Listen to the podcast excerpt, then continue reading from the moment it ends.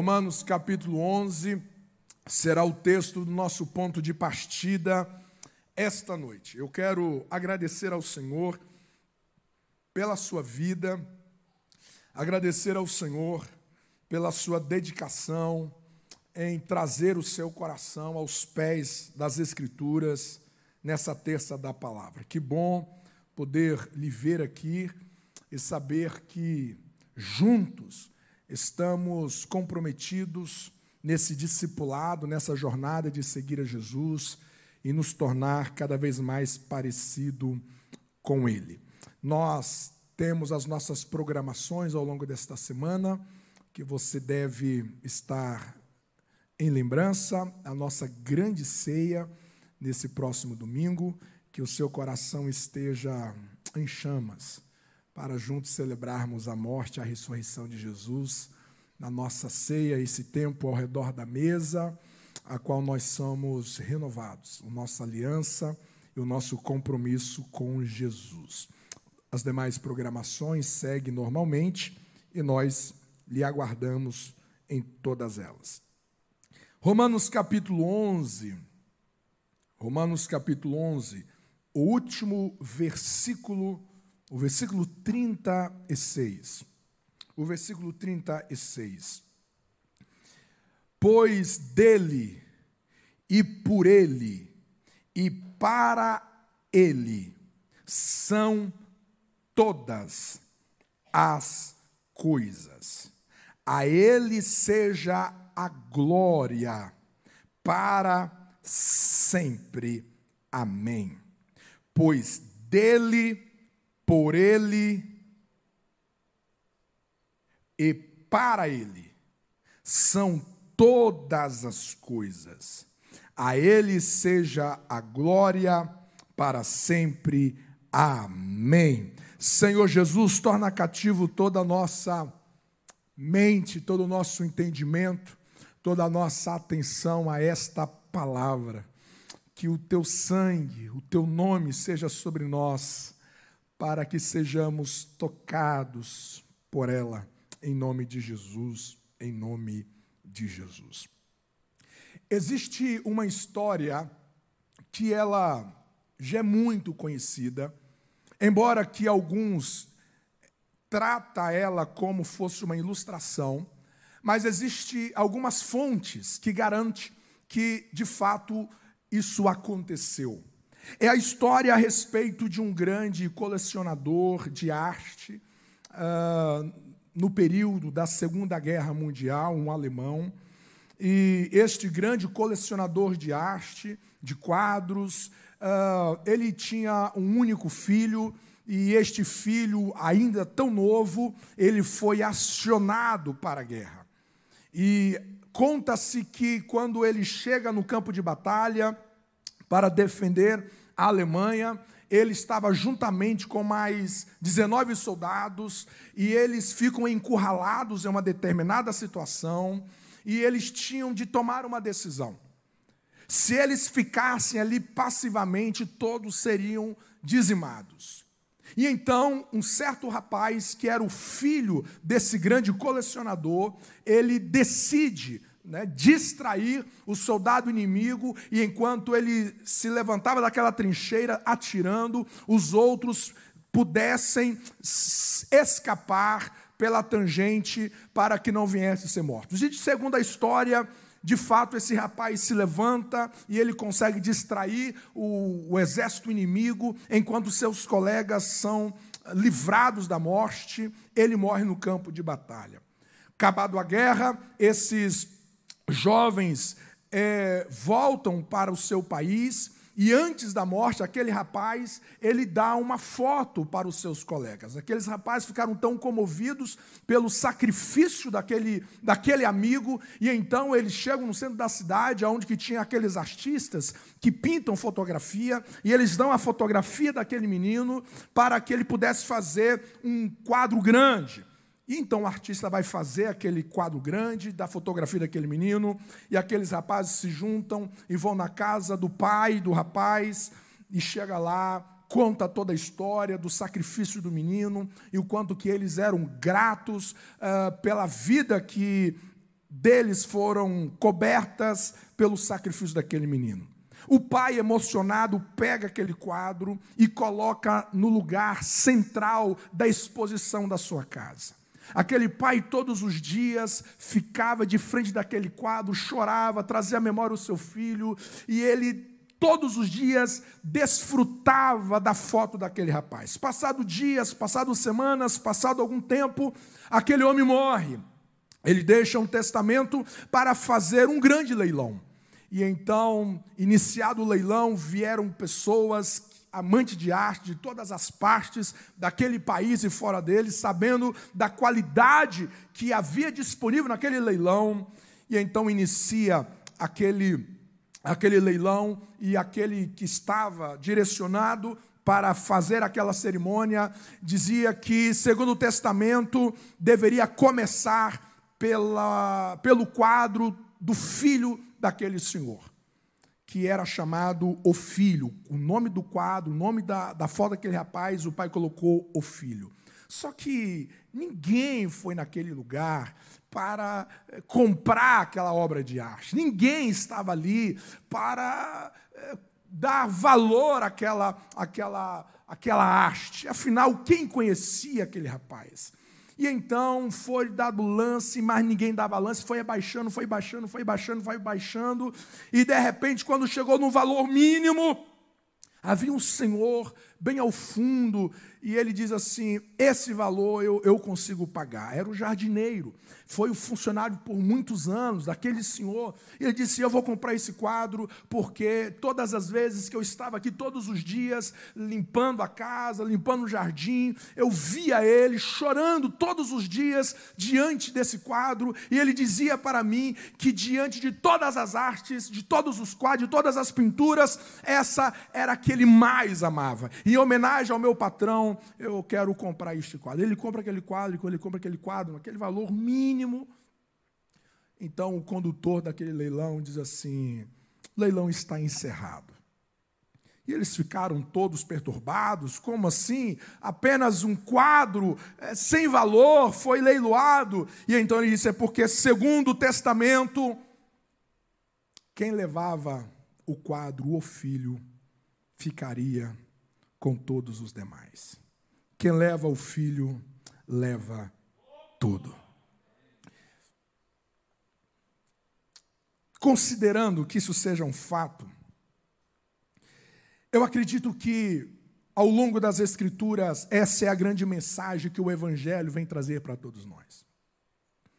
E de alguma maneira, nós, se não vigiarmos, nós vamos perdendo essa perspectiva da grandeza de Cristo. Sem que nós venhamos perceber nós vamos nos distraindo com outros valores ou com outras importâncias. E de repente nós nos esquecemos que quem leva o filho, quem tem o filho, tem tudo. Quem tem Jesus tem tudo. E nessas últimas semanas, eu, o pastor Jason, estávamos conversando a respeito da nossa nova série. E o pastor Jason sugeriu que nós viéssemos falar sobre Jesus, que nós tivéssemos uma série para falar sobre o Cristo. E aquilo entrou no meu coração e eu disse: é verdade. Nós precisamos renovar a nossa paixão por Jesus, nós devemos renovar a nossa aliança com Jesus, nós devemos renovar o nosso amor a Jesus, nós devemos multiplicar o nosso entusiasmo a Jesus. E hoje a minha missão é preparar o território para as próximas terças-feiras, e eu desejo muito que isso venha encher os seus olhos. Eu desejo muito que as próximas terças-feiras você venha com seu coração inflamado por amor a Jesus. E ao longo da nossa jornada você possa gritar ao Senhor Jesus, pedindo para que a sua paixão por Jesus seja multiplicada. E enquanto o Juan estava cantando esta noite, eu cheguei a perguntar para o pastor Jaisso se ele havia conversado com Juan a respeito da nossa série. Porque a segunda canção é exatamente isso. É exatamente isso. E quando o Juan estava cantando, o meu coração se enchia de graça, se enchia de louvor, porque eu sentia o Espírito dizendo à sua igreja: exalta Cristo, traga Cristo para a centralidade da sua vida, traga Cristo para a centralidade dos seus pensamentos. O diabo não tem vergonha, o ímpio não tem vergonha de escancarar a uma manchete dizendo: o Brasil é do Exu. E nós, como povo de Deus, precisamos gritar bem alto: Cristo é o único Senhor e soberano sobre todas as coisas. E eu quero esta noite, de maneira muito simples, mas de maneira muito, muito apaixonada, trazer ao seu coração por que, que nós devemos caminhar durante esses dias, falar sobre Jesus. Eu quero chamar a sua atenção, dizer em primeiro lugar que nós precisamos falar sobre Jesus, nós precisamos refletir sobre Jesus, nós precisamos renovar o nosso relacionamento com Jesus, porque Cristo é a centralidade de todas as coisas. Em Cristo consiste toda a centralidade. Em Cristo consiste toda a centralidade. Centralidade de quê? Em primeiro lugar, a centralidade das Escrituras. A Bíblia não é um livro que fala sobre horóscopo. Não. A Bíblia não é um livro que fala principalmente sobre você. O protagonista da Bíblia não é Paulo. O protagonista da Bíblia não é Abraão, não é Davi. O protagonista das Escrituras é Cristo de Gênesis ao Apocalipse. Às vezes nós olhamos para as Escrituras, nós vamos falar, é, fazer os nossos devocionais, e é muito comum a gente caçar muitas coisas aqui na Bíblia. A gente vai com as nossas dores, a gente vai com as nossas decepções, com as nossas carências, e a gente quer encontrar algum lugar das Escrituras, alguma coisa que nós possamos pegar para nós.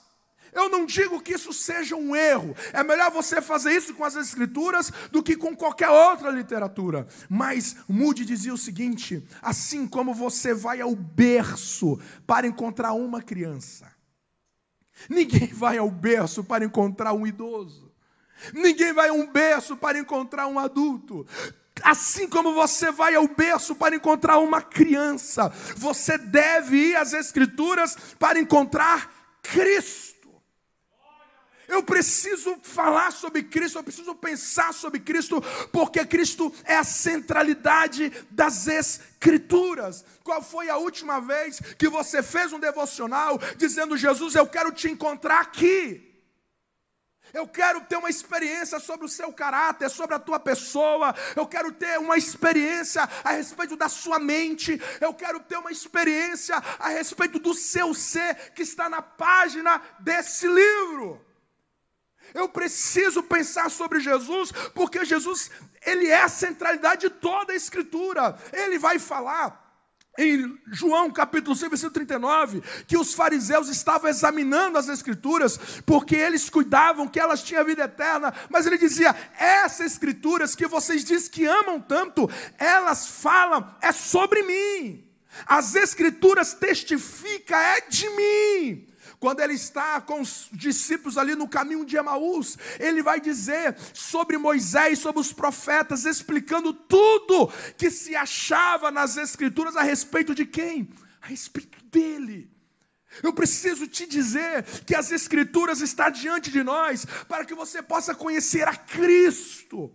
Você precisa olhar para as Escrituras como um mapa, você precisa olhar para as Escrituras como um, uma bússola que vai te levar a Cristo, ao coração de Cristo. Um certo pregador vai dizer que em todas as passagens das Escrituras tem uma avenida que te leva até a Cristo. Que te leva até Jesus. Eu preciso pensar sobre Jesus, porque Jesus é a centralidade das Escrituras. É verdade que as pessoas utilizam as Escrituras para corrompê-la, para distorcê-la. Existem pessoas que utilizam as Escrituras para manipular gente, para manipular massas. Existem pessoas que utilizam as Escrituras para se separar. Existem pessoas que utilizam as Escrituras para romper com relacionamento. Existem pessoas que utilizam as Escrituras para o seu bel prazer, para os seus próprios interesses, mas as Escrituras não nos foi revelada para isso. As Escrituras foi nos revelada para nos apresentar Cristo, Cristo, Cristo e Cristo. Você me entende? Diga amém. Jesus não é apenas o centro das Escrituras, é o que nós acabamos de cantar, ele é o centro da igreja. A figura principal da igreja não é o pastor. A figura central da igreja não é o pregador que você tem grande estima. Não é a figura do cantor do mistério de louvor que com tanta excelência faz vibrar, faz dançar os nossos olhos. O protagonista deste lugar chamado igreja, ou dessa pessoa chamada igreja, é Cristo. A Bíblia vai dizer que Ele é o cabeça desta igreja, ele é o cabeça, ele é o cabeça desse corpo. Isso é uma verdade tão negligenciada, porque existem pessoas que estão abandonando a igreja por causa de quem? Existem pessoas que saem toda magoada da igreja por causa de quem? É por causa de Cristo. Cristo é o encanto que atrai essa pessoa, que atrai essa família até aqui. Cristo é o centro da adoração. Nós nos perguntamos ao final de um culto o quanto que eu aprendi de Jesus nessa reunião, e não queira pensar que isso está apenas nos ombros do pregador. Cristo se revela nos corredores, Cristo se revela no abraço, Cristo se revela na comunhão da família que se reúne. Este lugar, ele existe, esse povo gravita não é em torno de personalidades brilhantes aos critérios dos humanos, não, o centro desta igreja é Jesus Cristo. É sobre ele que este lugar acontece. É sobre Jesus que os cultos emergem. É sobre Jesus que deve ser cada manifestação desse ajuntamento. É por essa razão, é por essa razão que todos os cultos, a questão não é se eu gostei do culto. A questão não é se eu amei o culto. A questão é se Jesus se agradou do que nós apresentamos a Ele, porque tudo aqui diz respeito a Ele. É por isso que esta igreja é indestrutível. É por isso que esta igreja é imparável, porque para parar o corpo você tem de parar a cabeça. Todo o poder da igreja está sobre a cabeça que governa este corpo, que governa este povo. Eu preciso pensar sobre Jesus, porque se eu aprendo sobre Jesus, eu aprendo a viver como igreja. As minhas esquisitices sobre igreja, as minhas esquisitices sobre relacionamento cristão, têm a ver com a minha ignorância sobre Cristo. Porque se eu discernir Cristo, se eu discernir a cabeça desse corpo, eu não terei problema eu não terei problema com nenhum membro desse corpo. Você me entende? Diga amém. Eu preciso pensar sobre Cristo, porque Cristo é a centralidade não apenas das Escrituras, não apenas da igreja, mas Jesus é a centralidade da história. A história se divide antes e depois dele.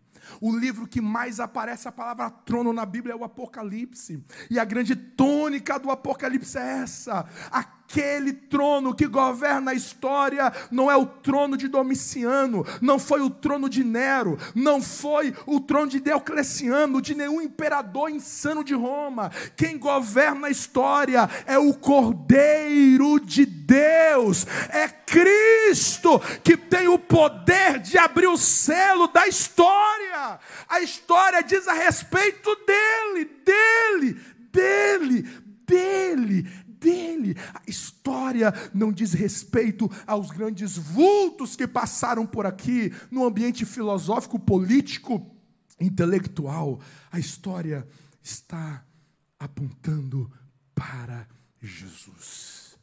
Você tem duas lentes para você interpretar a história. Você tem a lente humana. Você tem a mente, a lente humana, onde que você olhará para a história e você terá as mesmas conclusões que os que os gregos tinham, que a história ela é cíclica, ela não vai para lugar nenhum. Ou você pode ter ah, o olhar dos fatalistas, que a história é tudo que acontece de ruim é irreversível. Quando você olha para a história com os olhos humanos, você tem uma impressão que a história vai de mal a pior. Mas você tem uma segunda lente para olhar para a história, e é a lente da redenção, é as lentes de Cristo. E segundo as lentes de Cristo, a história não vai terminar com uma, com, com uma desgraça irreversível, aonde o que o mal prevalece. Segundo as lentes de Cristo, a história terminará com toda a língua confessando que Jesus Cristo é o Senhor e todo joelho se dobrando, dando glória a Cristo para sempre. Eu preciso pensar sobre Cristo, porque Cristo não é apenas a centralidade da Escritura, da igreja, da história, mas Ele também é a centralidade da ciência. E quando eu falo da ciência, eu falo estritamente sobre o saber. Eu acho muito interessante quando eu vejo alguns colegas que em um sermão eles recheiam a, a, a sua, os seus sermões de grandes frases de pensadores do passado. Eu acho interessante pelo fato que, quando um orador traz um sermão, uma palavra, e ele traz fontes, ele cita, isso vai nos mostrar que essa pessoa se dedicou naquele material, que ele é um pesquisador, que ele não é alguém que chegou ali de paraquedas intelectualmente, mas ele se preparou para aquele momento. Isso é excelente. Como é bom você ouvir alguém bem preparado a respeito de qualquer assunto. Mas de repente eu percebo que existem pessoas que citam personalidades da história, suas frases, seus dizeres, como sendo um saber evoluído, evoluído, evoluído. Então, por exemplo, imagina que você vai fazer aí uma reunião lá na sua empresa. Ah, você vai fazer uma reunião de negócio, e, e de repente você inicia lá falando, por exemplo, sobre, sobre Aristóteles. E em um dado momento ali dos, da sua palavra, você cita Aristóteles que diz assim: olha, segundo Aristóteles, a felicidade não se encontra nos bens exteriores. Isso te dá peso no TCC, isso te dá peso em qualquer artigo científico, quando você coloca a fonte. Isso vai dando peso, porque o nome de Aristóteles tem um peso gigantesco na filosofia, no mundo intelectual. Só que olha o que Paulo vai nos dizer. Paulo vai nos dizer que nós devemos estarmos unidos em amor e enriquecidos da plenitude da inteligência para o conhecimento do mistério de Deus que é Cristo. E olha o que Paulo vai dizer sobre Jesus: em quem estão escondidos todos os tesouros da sabedoria e da ciência. Tudo aquilo que diz respeito à vida, tudo aquilo que diz respeito à moralidade, tudo aquilo que diz respeito à espiritualidade, tudo aquilo que diz respeito à transcendência, tudo aquilo que diz respeito a relacionamento horizontal, tudo aquilo que diz respeito à ética, tudo aquilo que diz respeito à pureza, à integridade, tudo que diz respeito a valores. Ninguém supera Cristo. Ninguém supera Jesus. E eu quero te mostrar de maneira muito simples e prática. Por exemplo, essa frase de Aristóteles que a felicidade não se encontra nos bens exteriores. Mas olha o que Jesus de Nazaré vai dizer: acautelai-vos, porque a vida de qualquer não consiste na abundância do que possui. o que Aristóteles está dizendo, Jesus dizia. Jesus dizia, essa sabedoria já estava em Cristo. Aristóteles vai dizer: nós devemos tratar os amigos como desejamos que eles nos tratem. Ama-se o que se conquista. Ama-se o que se conquista. Olha o que Jesus vai dizer. Tudo o que vós quereis que os homens vos façam, fazei-lo também a vós, porque esta é a lei e os profetas. Aí você vai dizer o seguinte: ah, mas Aristóteles é antes de Jesus, então quer dizer que Jesus, Jesus ele copiou de Aristóteles? Não, o texto está dizendo que esse texto aí é, é, é as leis dos profetas que antecederam Aristóteles, e a Bíblia diz que a lei e os profetas falavam de quem? De Cristo, de Cristo. Platão, você fala sobre Platão em qualquer diálogo social e as pessoas vão reverenciar. Platão vai dizer: tente mover o mundo. O primeiro passo será mover a si mesmo. Uau! Que grandeza de sabedoria! Mas Jesus de Nazaré vai dizer: tira primeiro a trave do teu olho, e então cuidarás em tirar o argueiro do olho do teu irmão. Essa sabedoria, este tesouro está em Cristo. Sêneca, que foi contemporâneo de Jesus. Ai daquele que se inquietam com o futuro. Jesus de Nazaré, não vos inquieteis, pois pelo dia de amanhã basta cada dia o seu mal. Qualquer personalidade que você for estudar sobre esses ambientes que nós compartilhamos aqui, da vida, dos setores da vida, você encontrará essa sabedoria em quem? Em Cristo. Em Cristo. Interessante que a minha esposa, ela teve uma participação aqui no Seminário das Mulheres sobre o governo, sobre emoções, e foi lhe dado para ela pesquisar, fazer uma dinâmica a respeito da alma, a respeito das emoções, e ela fez muita pesquisa, e ela encontrou uma pesquisa lá em Harvard, que foi um, um, um assunto de estudo uh, por mais de 30 anos. E você sabe o que Harvard, eh, ele, ela chegou à conclusão que diante das decepções da vida, diante das frustrações da vida, a melhor coisa que você pode fazer para responder a isso, sabe o que é? É ser grato. É ser grato.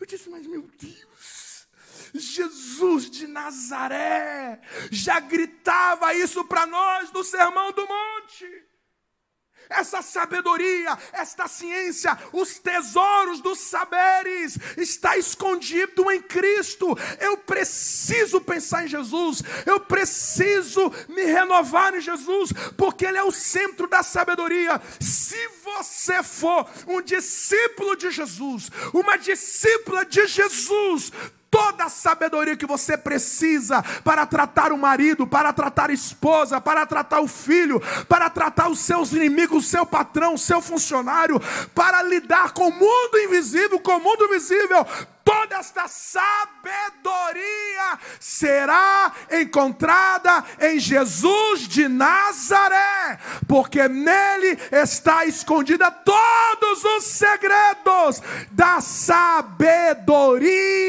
e da ciência. Nós falhamos, nós fracassamos, tomamos decisões erradas, porque nós realizamos tudo isso sem Cristo, porque se em Cristo, nós teremos sabedoria para sair, para entrar, para calar, para falar, para levantar, para se assentar. Em Cristo estão todos os tesouros da sabedoria sabedoria. Aqueles que amam Jesus, aqueles que seguem a Jesus, aqueles que têm Jesus como centro da sua vida, serão homens sábios, serão mulheres sábias. Não confunde discípulo de Jesus com religioso. Não confunde discípulo de Jesus com fariseus. Não confunde discípulo de Jesus com pessoas que conhecem a teoria da letra. Não, não, não. Quando eu falo discípulo de Jesus,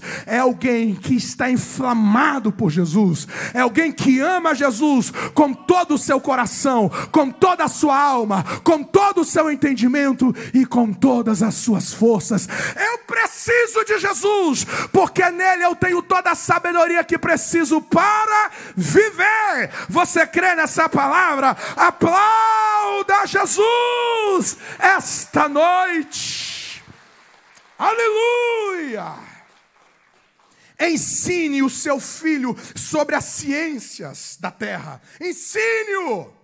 Ensine para que ele seja um poligrota, para que ele seja um grande sábio dos saberes. Mas lembre-se ele que se ele conhecer a Jesus, tudo o que ele precisa para se relacionar com outro, tudo o que ele precisa quanto caráter, quanto integridade, quanto prudência, sobriedade para viver, ele encontrará no meigo nazareno, ele encontrará nas palavras de Jesus de Nazaré. Eu preciso de Jesus, porque nele eu tenho toda a sabedoria e toda a ciência que eu necessito para viver. Você crê nisso? Diga amém. Eu preciso de Jesus porque ele é a centralidade de toda a eternidade. Quando eu era criança, quando eles iam pregar sobre o céu, qual é a imagem que nós tínhamos sobre o céu? Nós tínhamos uma imagem de um coral, todo mundo enfileirado, com a bata branca, e cantando dia e noite, santo, santo, santo e santo. E a gente conversava entre nós, crianças, de gente, deve que no céu vai ser chato demais. Porque como pode a gente falar santo, santo, cantar santo, santo o tempo todo, sem fazer nada, sem fazer nada. E aquilo ia gerando um céu entediante. Alguém já ouviu mais ou menos essa imagem ou não? Aí a grande pergunta é: quando nós vamos ensinar sobre escatologia, uma das matérias que nós lecionamos, e, e sempre vem essa pergunta, né? É, professor, e o céu? A gente não vai enjoar de ficar no céu, não? O céu, pastor. Meu Deus, nós vamos ficar lá para sempre, mas não vamos enjoar, não. E de repente, ah, nós vamos chegar no primeiro momento, rua de ouro, aquela coisa toda. A gente conhece o céu, mas a gente percorre toda a geografia do céu, tá? E aí depois? E aí, você percebe que quando a Bíblia fala sobre vida eterna, a Bíblia não fala de um lugar. Quando a Bíblia fala sobre vida eterna, a Bíblia não fala de uma geografia. E essa é a única razão pela qual o céu nunca será entediante. Porque quando Jesus vai falar sobre vida eterna, ele vai dizer que vida eterna é você conhecer o Pai e conhecer a Jesus Cristo. Então, sabe o que é vida eterna? É conhecer a Jesus. Por que, que a eternidade ela nunca vai enfadar os filhos de Deus?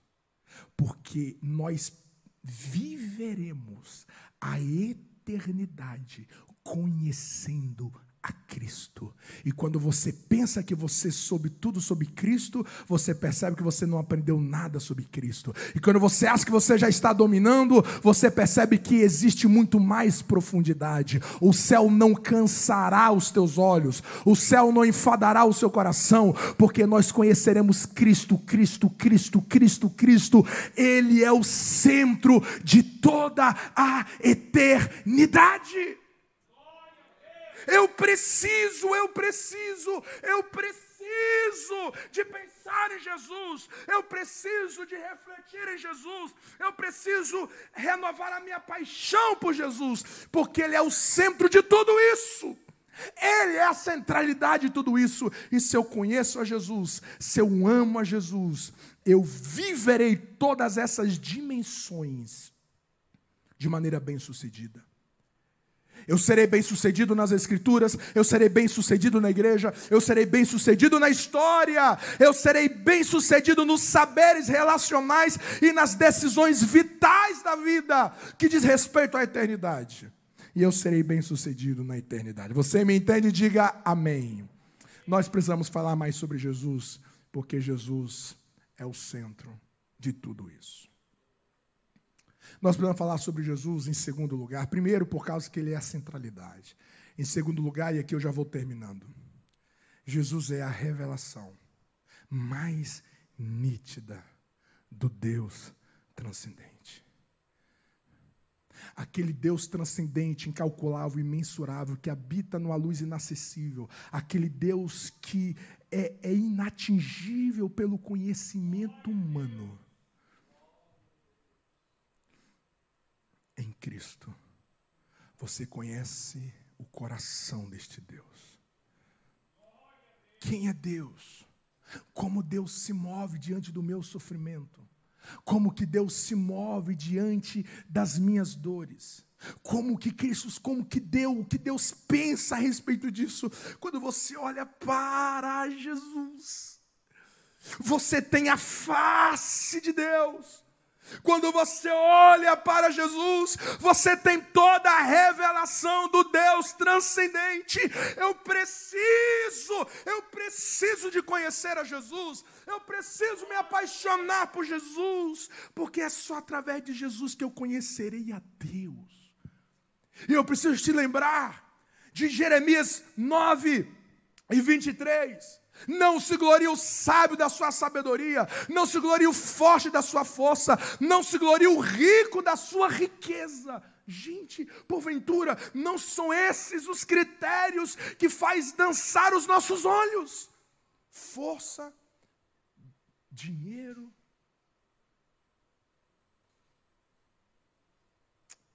sabedoria, conhecimento. E Deus vai dizer: não se glorie nisso.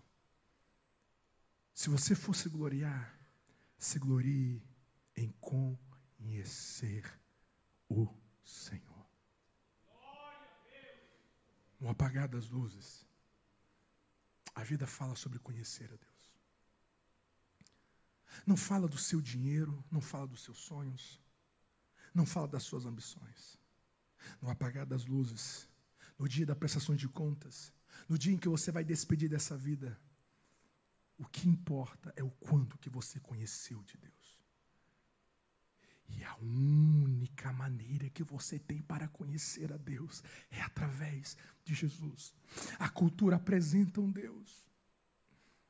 A sociedade apresenta um Deus. Você olha para a mídia, você vai para os livros de autoajuda, você terá várias faces de Deus. Jesus é a única, Jesus é a única via legítima que você tem da revelação de Deus. O que, que Deus quer de mim? Qual é a vontade de Deus para mim? Cristo te revela. Cristo manifesta o pensamento de Deus sobre nós sobre propósito, sobre missão, sobre a nossa identidade, sobre a nossa natureza. Eu preciso de Jesus, porque Jesus me revela com nitidez quem Deus transcendente é.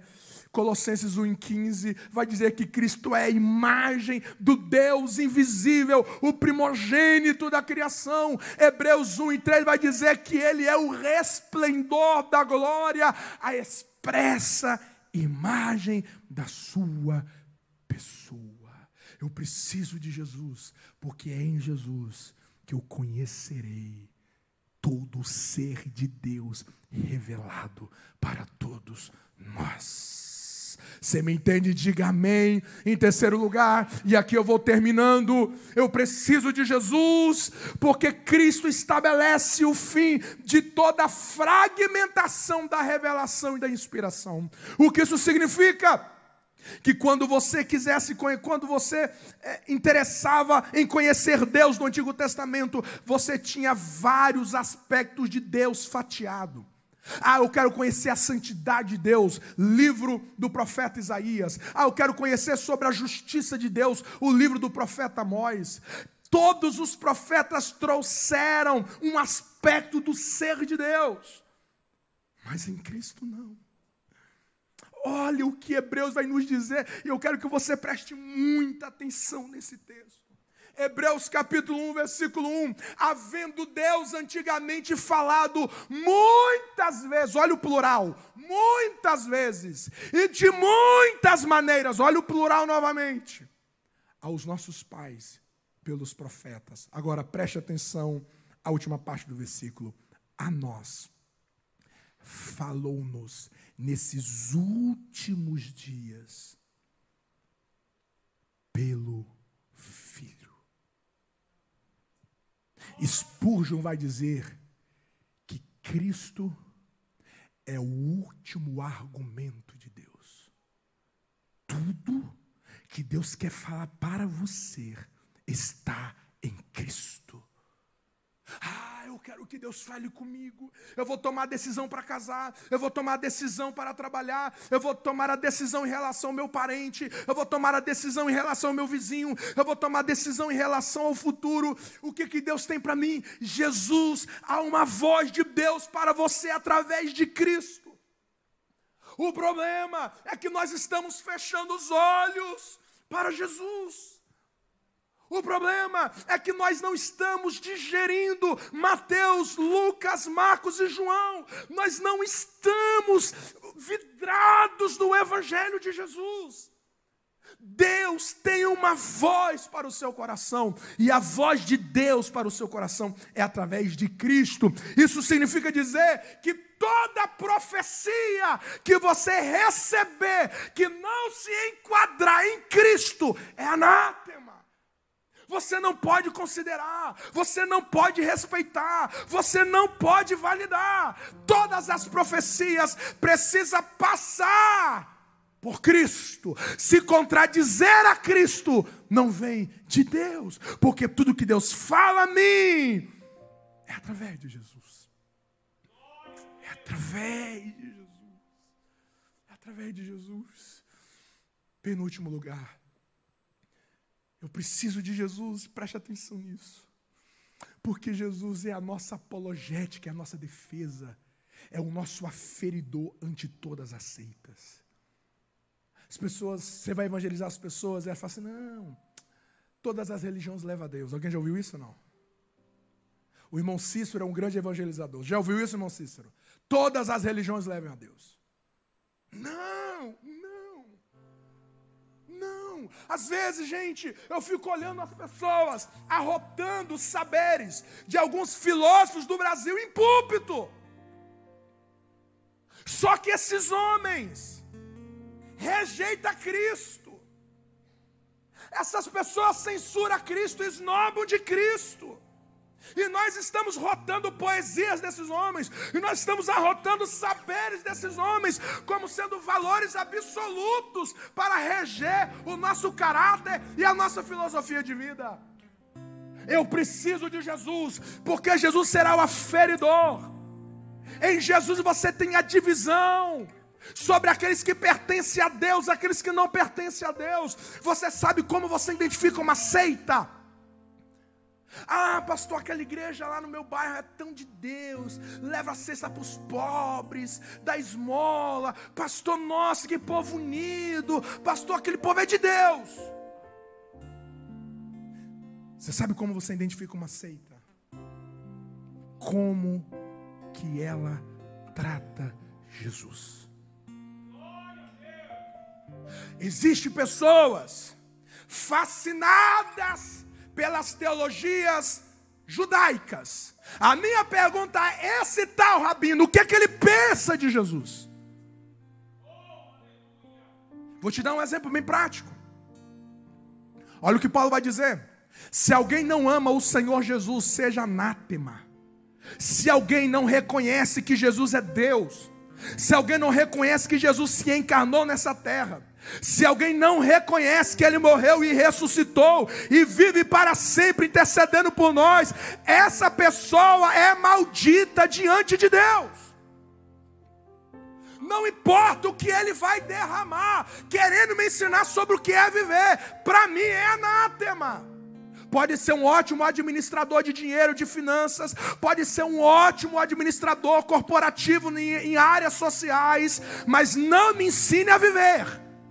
Não me ensine a como tratar minha esposa, como tratar os meus filhos, como tratar o outro. Se não reconhece Cristo como Senhor e Deus, diz a Bíblia, é a nada. Não importa quantos graus de instrução tem, pode ser, pode ser útil para várias áreas da vida, profissionais, pode ser. Deus usa um ímpio também para várias situações da vida, mas não que diz respeito a valores morais e espirituais. Não, não dobro o meu coração para reconhecer mestre que rejeita Jesus como Senhor e Deus. Veja um exemplo prático e aqui nós terminamos. Olha o que os mormons dizem. Ah, os mormons, uma igreja que ajuda tantos necessitados, são uma pessoa tão proativa. Olha o que eles falam sobre Jesus: que Lúcifer, o filho da alva, é o nosso irmão mais velho e o irmão de Jesus Cristo. Olha, olha. Lúcifer, o anjo que caiu, eles eram irmão de Jesus. Olha o que o testemunho de Jeová vai dizer sobre Jesus. Seguimos os ensinos e o exemplo de Jesus Cristo. Aí você diz: Uau, olha como é que eles são verdadeiros. Nós o consideramos como nosso Salvador e o Filho de Deus. Uau, é isso mesmo. Agora, olha como é que eles terminam. Isso é o credo deles. Por isso, somos cristãos. Mas aprendemos na Bíblia que Cristo não é o Deus Todo-Poderoso. Ou seja, a Bíblia não apoia a doutrina da Trindade. Anátema, anátema, anátema. Não deve nos inspirar a viver. Anátema. Olha o que o Alcorão fala sobre Jesus. O Messias, o filho de Maria, não é o mais do que não é mais do que um mensageiro, do nível dos mensageiros que precederam. E a sua mãe era sinceríssima. Ambos se sustentavam de alimentos terrenos, como todos. Observa como elucidamos os versículos. Na Sunata 5,75. Ou seja, Jesus não é Deus. Não é Deus. Não é Deus. Jesus vai ser o aferidor.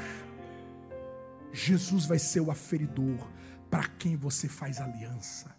Jesus deve ser o aferidor sobre os seus caminhos, sobre as suas decisões. Jesus deve ser o aferidor, o aferidor. E às vezes eu vejo alguém dizer: "Eu entendo isso, eu entendo, eu não estou assim, eu não quero, eu não quero anular essa, é, é, esse dizer. Me entenda, por favor. Estamos em família. Aí eu vi assim, olha, quando você está diante da vida, você precisa perguntar o que, que Jesus faria nisso. Gente, isso é muito vago. Isso é muito vago. Isso é muito vago, porque às vezes, se eu estiver tão irado, tão irado, eu vou dizer, sabe o que Jesus faria? Jesus ia pegar um chicote e ia bater, como ele fez lá no templo. Só que eu esqueço que lá Jesus no templo, Jesus não bateu em ninguém. Mas a minha ira, o meu coração distorcido, pode olhar para Jesus e dizer: não, ele faria isso. Então, antes de você perguntar o que Jesus faria nos meus passos, você tem que perguntar as Escrituras. O que as Escrituras diz que Jesus fez sobre isso? Não é o que eu quero, é o que a Bíblia diz sobre Jesus. Ele deve ser o aferidor dos meus sentimentos. Ele deve ser o aferidor, o aferidor, o aferidor das minhas emoções. Gente, nós estamos nos perdendo no caminho. Existem alguns comportamentos de vida que eu vejo as pessoas dizendo: Ah, como viver assim? Sobre ansiedade. Gente, gente, está escrito em mim. Ah, pastor, como que eu posso viver uma vida, uma vida descansada? Está escrito. Vinde a mim, todos vós que estáis cansados e oprimidos, que eu vos aliviarei. Encontrareis descanso para as vossas almas. Estamos perdendo Jesus de vista e estamos em turbulências interiores, estamos perdidos nas encruzilhadas da vida. Eu preciso de Jesus porque Ele é o aferidor. Em último lugar, eu preciso de Jesus porque Ele é a chave para eu lidar com o dilema do mal. E quando eu falo mal aqui, eu falo principalmente sobre o sofrimento. Como que eu vou lidar com a perda, com a morte, com o luto? Como que eu vou lidar com as injustiças? Como que eu vou lidar com a traição? Como que eu vou lidar depois que eu fiz tudo bem feito? Olha o que me restou. Olha a dor que me restou. Olha a luta que me restou. Essas crises que nós vivemos diante do mal, diante das enfermidades, diante das perseguições, das doenças diante das injustiças sociais, a nossa impotência diante de sistemas corruptos. Aí você fala, gente, cadê Deus? Cadê Deus? E são nessas tempestades que muitos vão naufragando. São nessas tempestades que muitos vão se afogando.